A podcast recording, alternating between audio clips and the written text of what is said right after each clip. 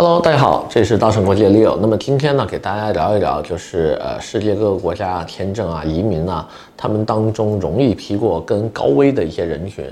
那么过去的话呢，很多的观众朋友都不知道哈，其实我们每一个人在申请海外签证的时候，你们的通过率是不一样的。比如说，我是一个北京户口，我是一个上海户口，跟我是一个福建户口，我是一个黑龙江户口。可能资料经历全部描述都是一致的啊，对吧？成长经历、银行存款、国内状况，对吧？都一致。但是呢，你们的出现率就是不一样。那么今天呢，好好给大家分析一下，各个国家都分别对哪一些地区的申请人可能有更高的拒签率。那么希望喜欢我们的小伙伴呢，继续的关注、点赞、转发，谢谢。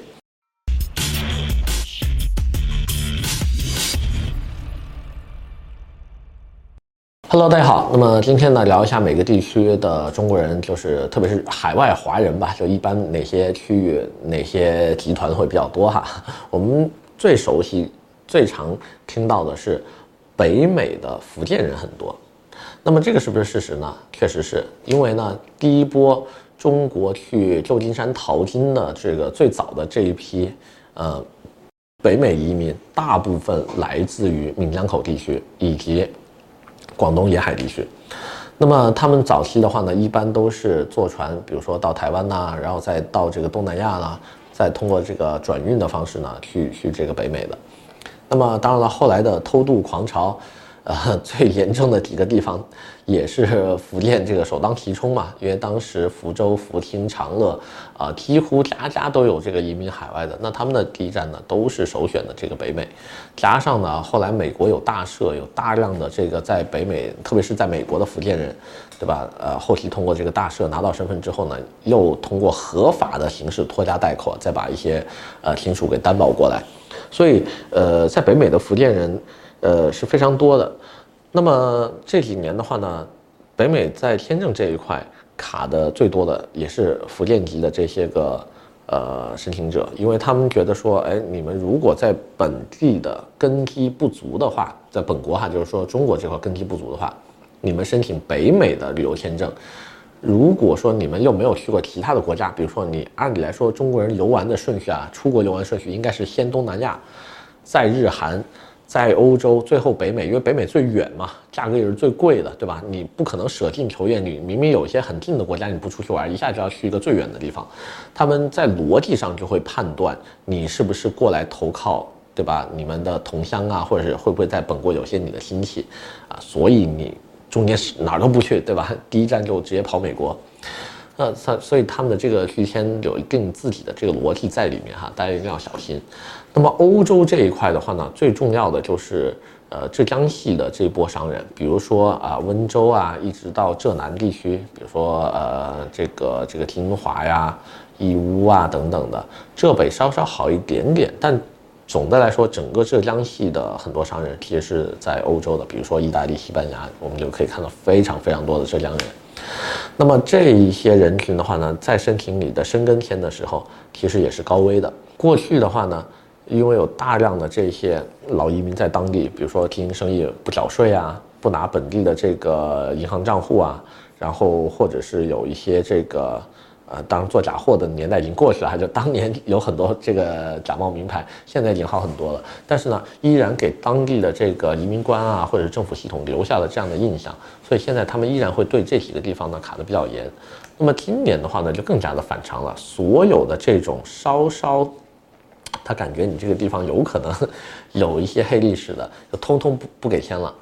除了这个浙江系、福建系，现在广东地区，比如说台山地区，那么黑吉辽、东东北三省，包括河南，对吧？最近都是这种拒签率特别高的地区。那么我们在去各个国家申请旅游签证的时候，我们可以做哪些事情预防我们被拒签呢？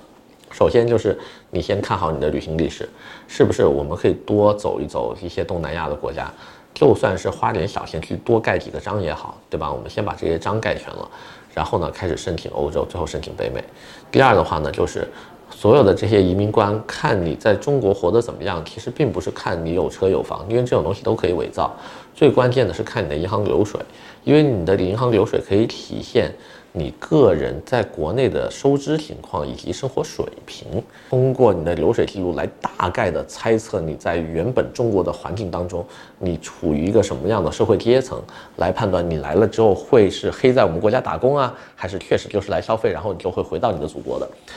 那么除了这些之外的话呢，如果你有家庭，对吧？你有老人小孩在国内，你的另外一半在国内。或者是你有大量的产业，比如说你是一个公司大老板，对吧？那你还有很多你的厂房啊、你的员工啊，在等着你回来呢。那基本这些都是很好填过的。最怕是什么呢？低龄啊，年纪不大，